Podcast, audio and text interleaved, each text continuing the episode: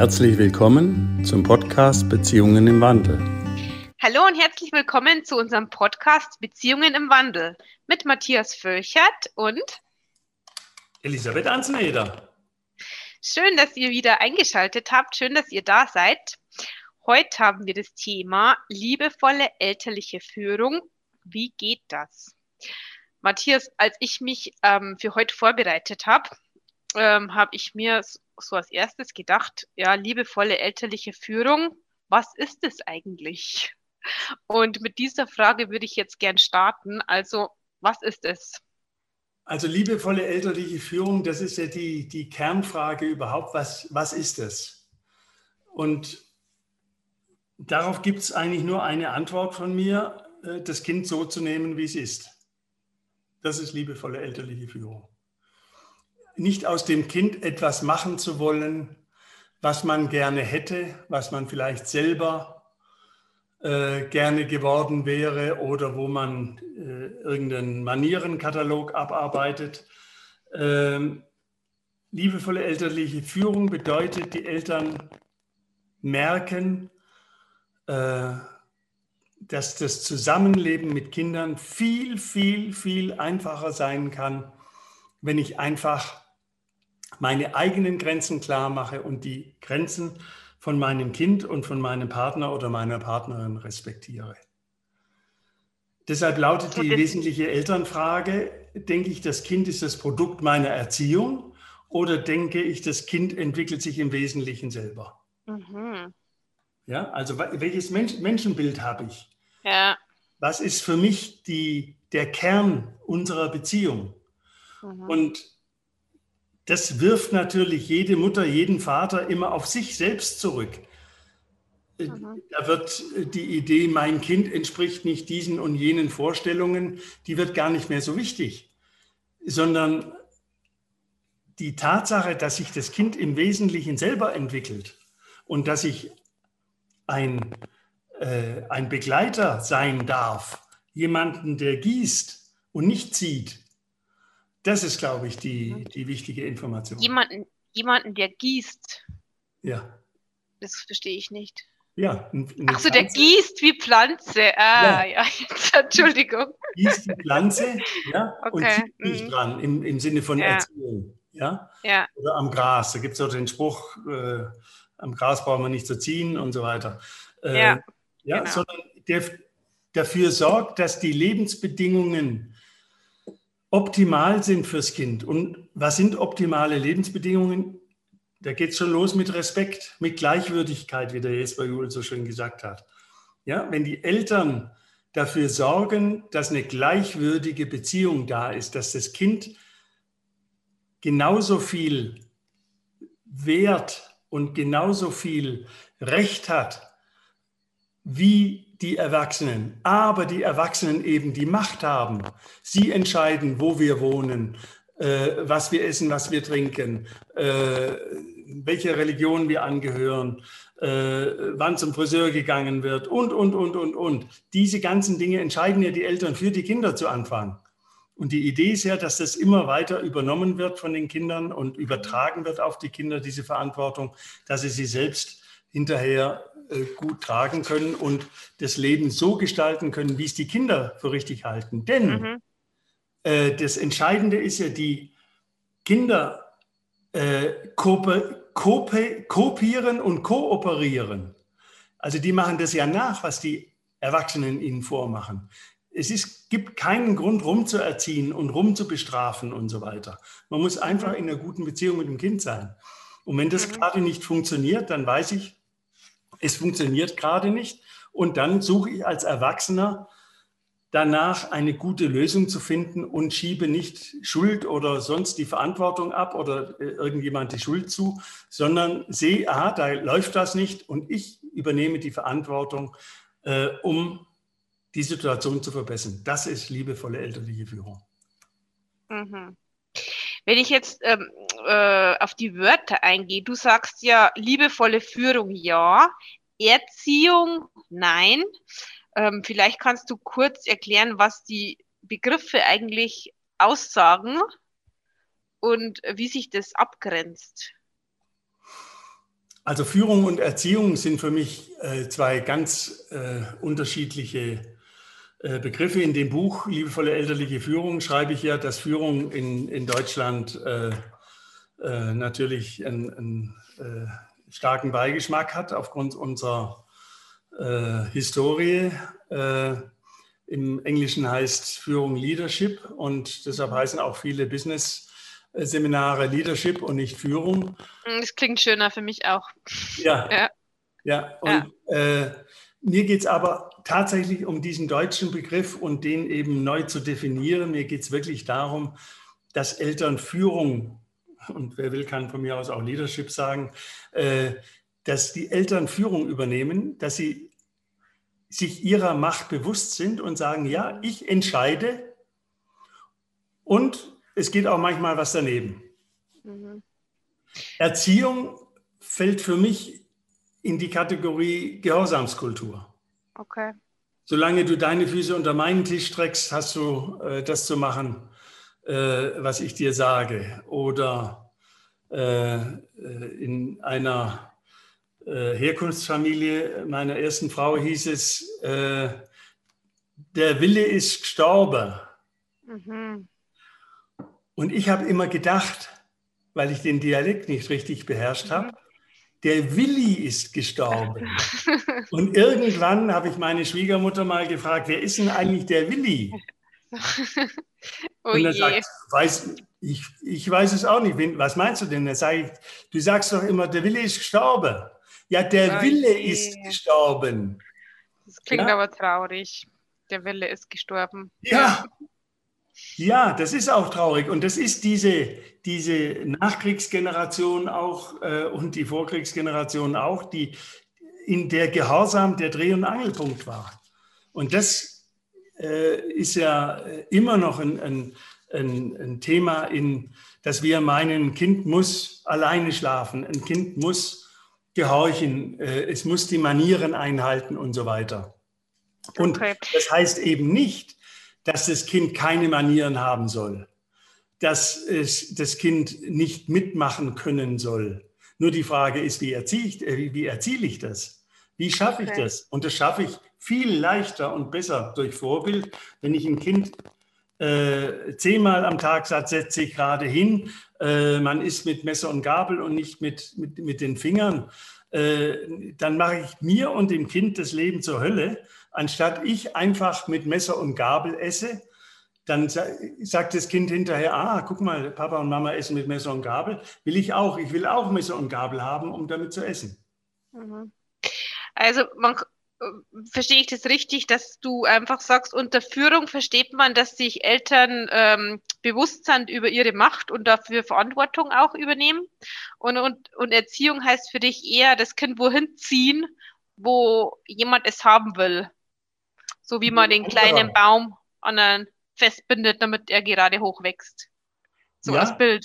Ja, da will okay. ein anderer was.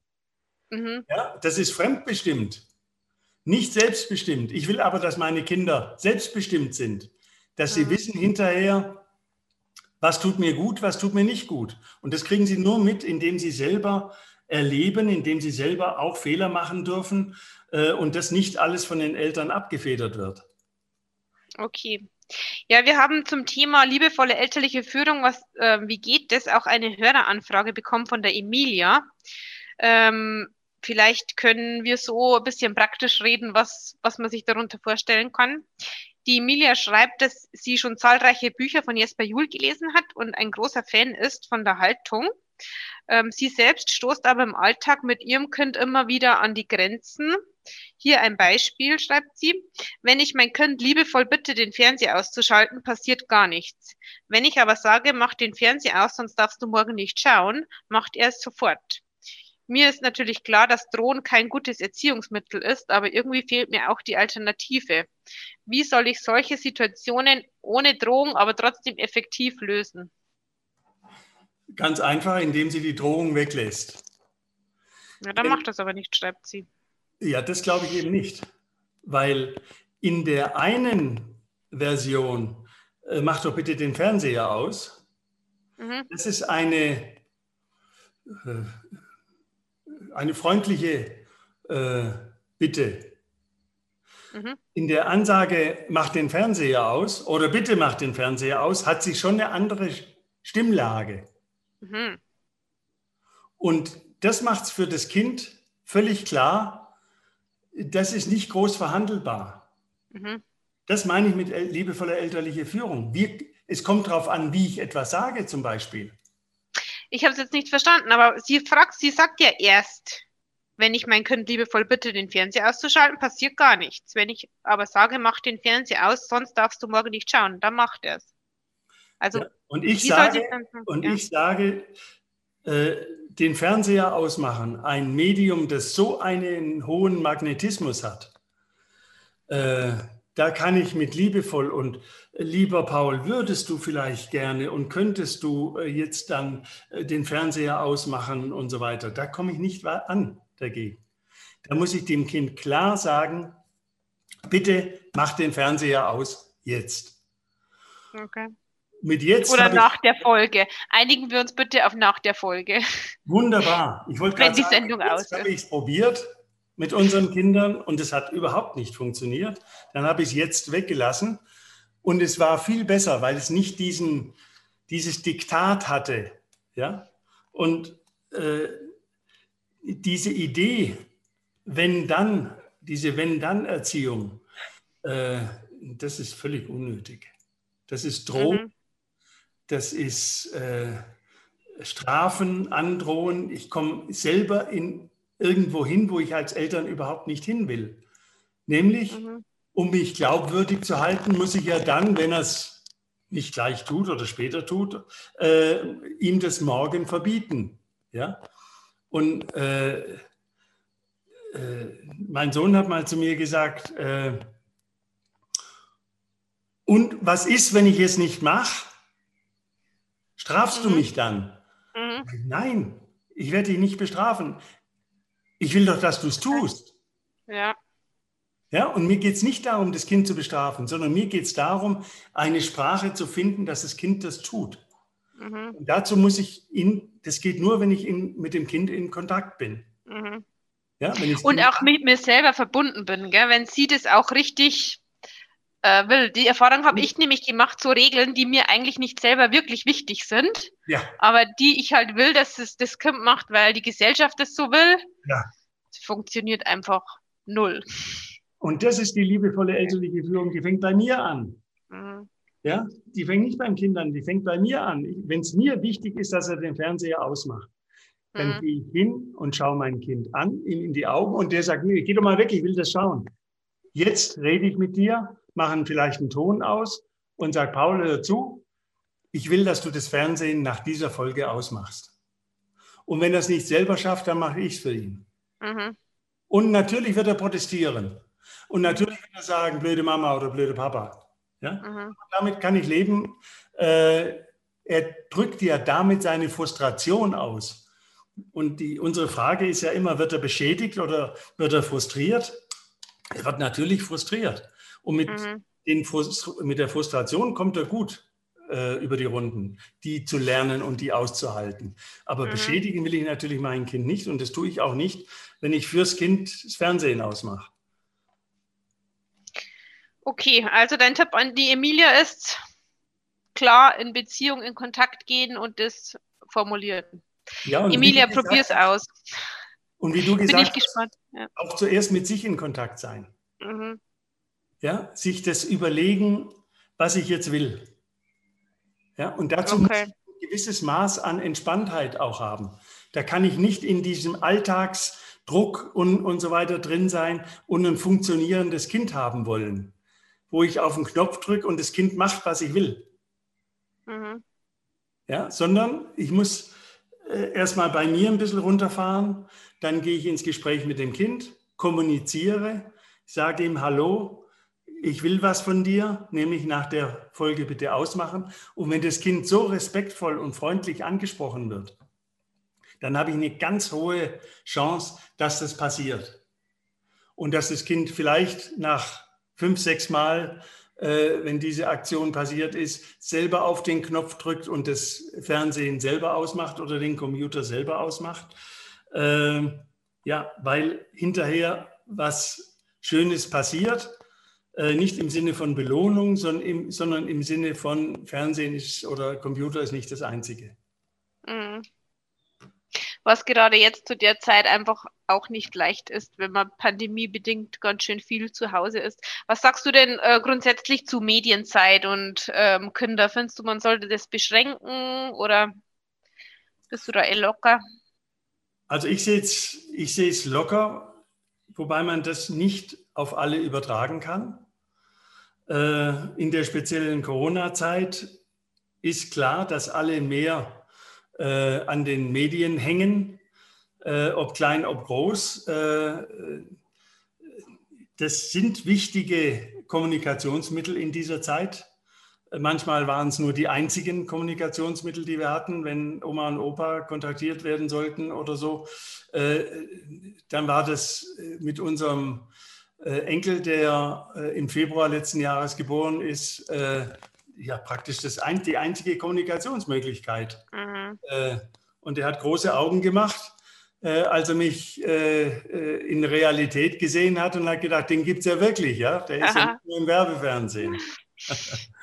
und, und da merkt man natürlich auch, dass äh, persönlicher Kontakt eine ganz andere Qualität hat als die virtuellen.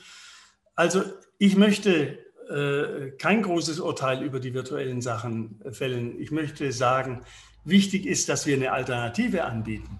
Mhm. Ich habe neulich äh, letzte Woche mit dem Vater gesprochen, der sagt, ja, unser 15-Jähriger hängt jetzt viel am, am äh, Computer und wir wollen gerne die Zeiten beschränken. Dann sage ich, ja, Zeiten beschränken ist so eine Verhandlungssache. Äh, was macht ihr denn sonst zusammen? Ja, wir gehen dreimal äh, ins Gym und machen, mhm. Äh, äh, machen Body Workout und wir gehen auch äh, Halbmarathon-Training machen. Und das ist natürlich toll, wenn ein 15-Jähriger das mit seinem Vater macht und mhm. ja auch ein bisschen ein, ein, ein Wettbewerb da ist äh, zwischen Sohn und, äh, und Vater. Das geht natürlich auch mit Töchtern.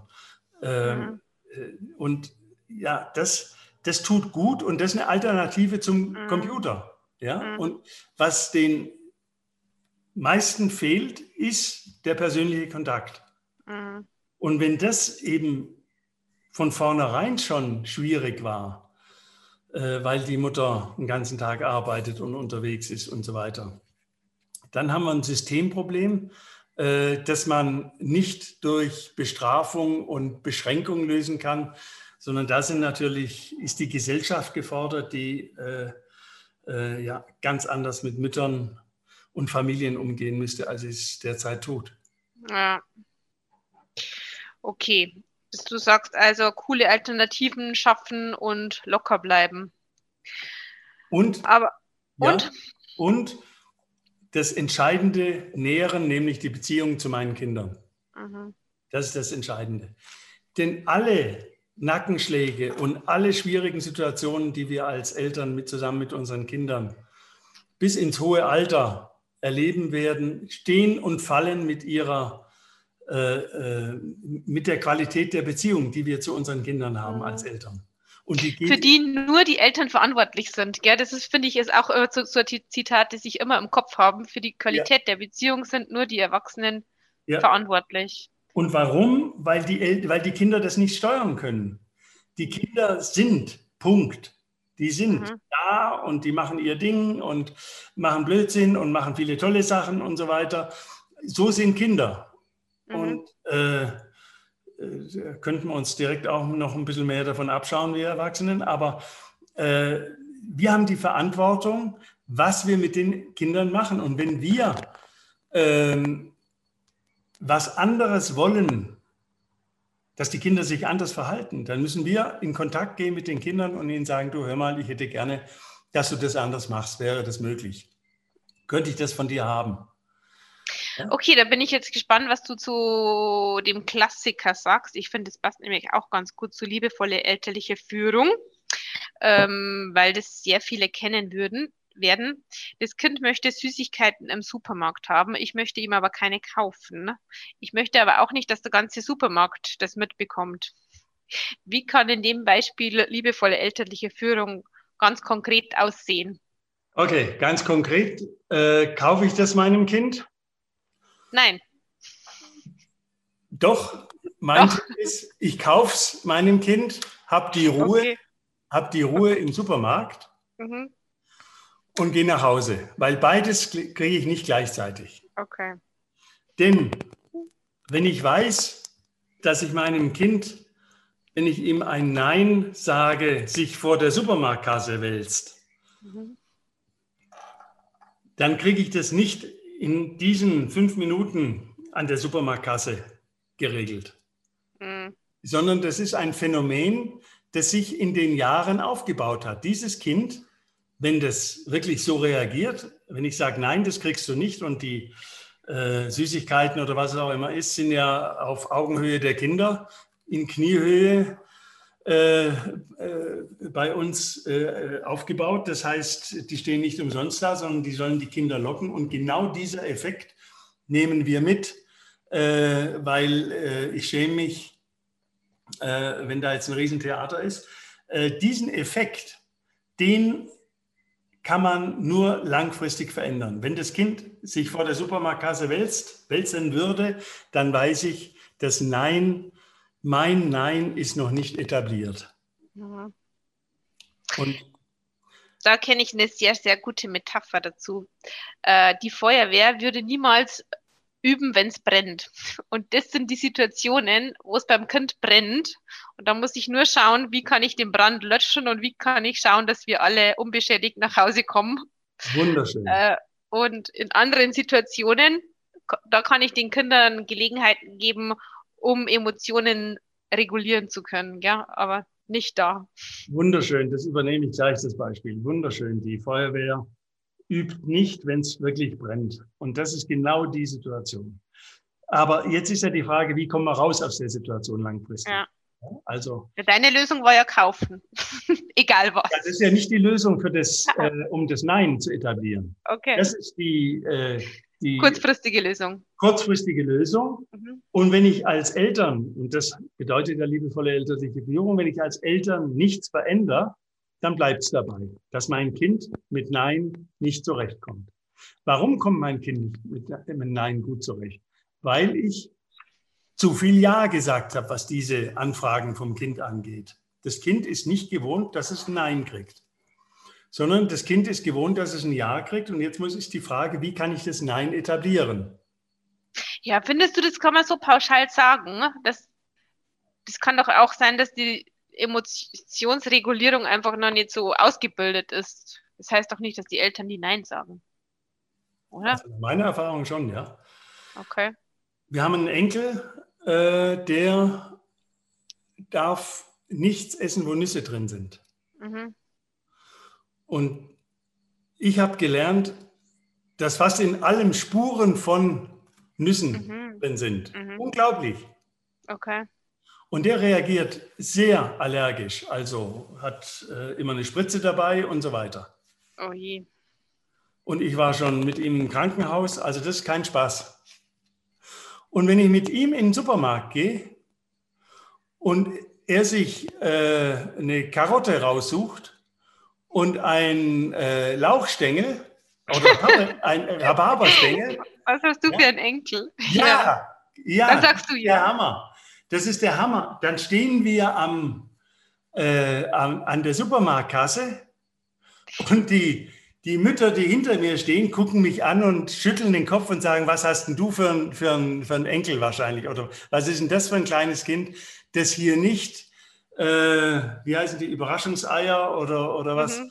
Äh, Kinderschokolade, Dinger da, Werbe, das war der Werbespot.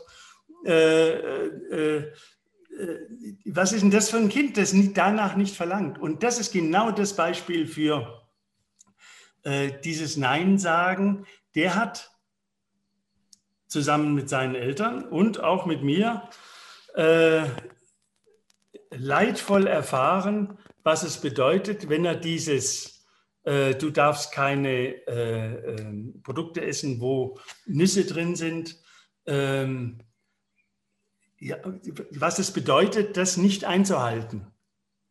Und das ist natürlich jetzt ein bisschen brutales Beispiel, äh, aber vom Prinzip her ist es genau das, wenn ich dem Kind sage, nein, heute nicht. Heute gibt es nichts äh, am Supermarkt und das Kind, das gewohnt ist, dass es mal ein Ja oder mal ein Nein gibt, dann haben wir diese, diese Supermarktkassensituation nicht, sondern wir haben die Möglichkeit, dass das Kind lernt, aha, äh, manchmal kriege ich es und manchmal kriege ich es nicht. Mhm. Also das haben, findest du dann für das Kind zu unklar, oder wie? Also der, der Klassiker ist ja, die, das Kind fragt, Mama, kann ich das haben? Die Mutter sagt nein. Mhm. Äh, das Kind sagt, ich will aber. Ja. Kind sagt, ich will aber. Mutter sagt immer noch nein. Äh, kind sagt, wälzt sich vor der Supermarktkasse. Da fallen ja, beim zweiten Nein fallen schon 30 Prozent der Eltern um und äh, machen aus äh, ähm, machen naja, Aktionen, weil man, sie, ja? Man könnte sich ja da denken, na okay, wenn es für das Kind so wichtig ist, dann kaufe ich es ihm halt. Ja, das könnte man denken und dann würde alles so bleiben, wie es ist. Die, die, und so kann man von mir aus das auch gerne machen. Nur wenn man ein, akzeptiert, ein akzeptiertes Nein haben will, wenn man möchte, dass sein Kind in der Lage ist, mit einem Nein umzugehen, das zu akzeptieren, ohne zu explodieren, dann muss man das dem Kind mitteilen, hör mal, das geht gerade nicht. Also wir sind bei dem Beispiel, mhm. äh, Kind wälzt sich äh, vor der Supermarktkasse. Ja. Also, äh, Kind kriegt es immer noch nicht. Kind steht auf und geht mürrisch mit. Setzt sich ins Auto, äh, hat es nicht gekriegt. Und jetzt ist ja die Frage, was passiert jetzt? Jetzt ist natürlich, Kind ist frustriert, ist total sauer. Ist es beschädigt? Ich glaube nicht, dass es beschädigt ist. Es mhm. hat es nicht gekriegt, was es wollte. Ja. Es ist saumäßig frustriert, mit mhm. Recht. Und es hat eine Mordswut auf den Vater, der ihm das nicht gekauft hat. Und sagt, blöder Papa und so weiter. Okay.